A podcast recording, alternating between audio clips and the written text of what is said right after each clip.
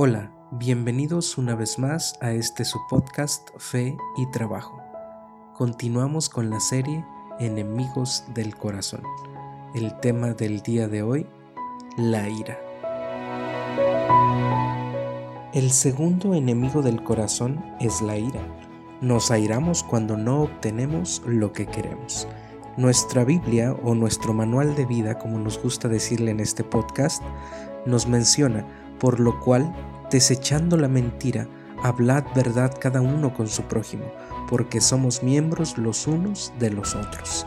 Airaos, pero no pequéis, no se ponga el sol sobre vuestro enojo, ni deis lugar al diablo. Qué tremenda cita acabamos de leer referente al enojo o a la ira.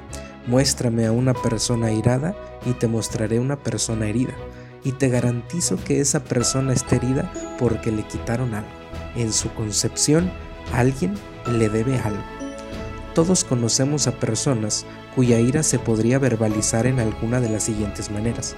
Te robaste mi reputación, te robaste mi familia, te robaste los mejores años de mi vida, te robaste mi primer matrimonio, te robaste mi juventud, te robaste mi pureza, me debes una promoción, me debes una oportunidad para intentar, me debes una segunda oportunidad, me debes afecto.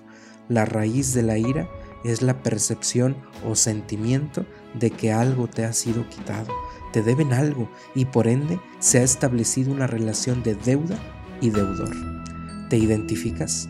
¿Qué deuda está causando la ira que sientes? ¿Cuánto tiempo vas a permitir que las personas que te hirieron controlen tu vida? ¿Otro mes? ¿Otro año? ¿Otra etapa de tu vida? ¿Cuánto tiempo?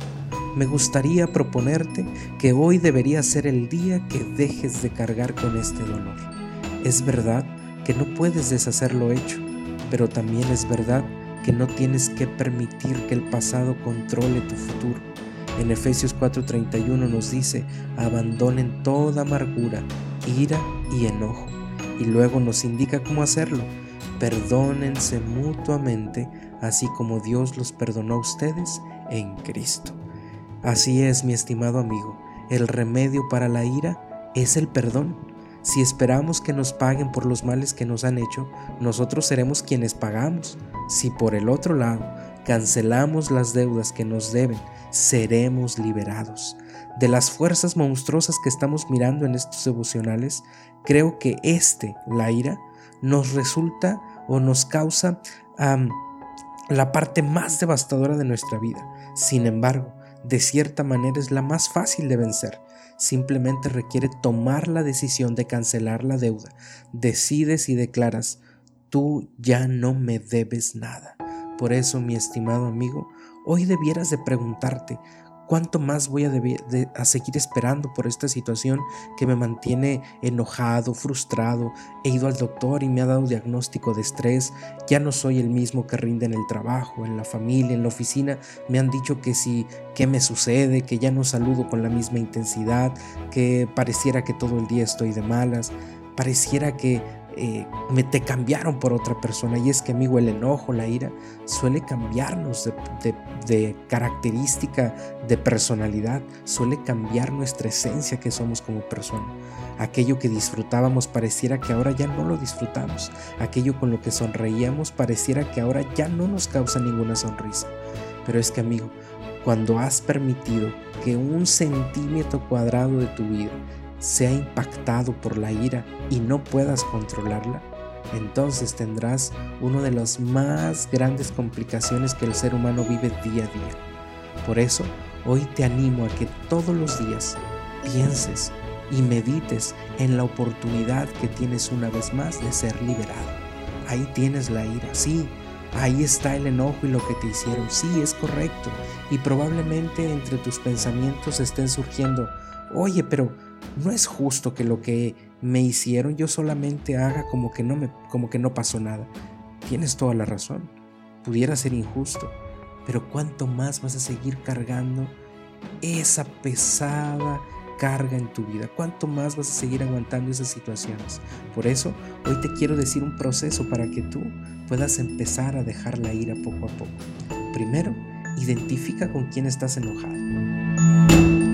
Segundo, determina qué es la percepción de lo que tú crees que te debe. Tercero, cancela esa deuda perdonándolos. Y número cuatro, no permitas que crezca nuevamente la ira en ti. Disfruta de esta experiencia. Vive esta experiencia a través de perdonar lo que te han hecho y descubrirás una nueva esencia del día a día. Descubrirás que aquella persona que sonreía, aquel que tenía el ánimo al 100%, aquella persona que siempre estaba con palabras motivadoras durante el día, una vez más habrá regresado a tu ser. Así que amigo, hoy una vez más tienes la oportunidad de ser una mejor versión de ti mismo. Cancela las deudas que consideras que los demás tienen contigo y encontrarás una nueva libertad. Así que amigo, si quieres vencer hoy una vez más un enemigo del corazón, dile adiós a la ira a través del perdón. Que el Señor te bendiga. Nos vemos en un episodio más en esta serie Enemigos del Corazón a través de tu podcast Fe y Trabajo. Que el Señor te bendiga.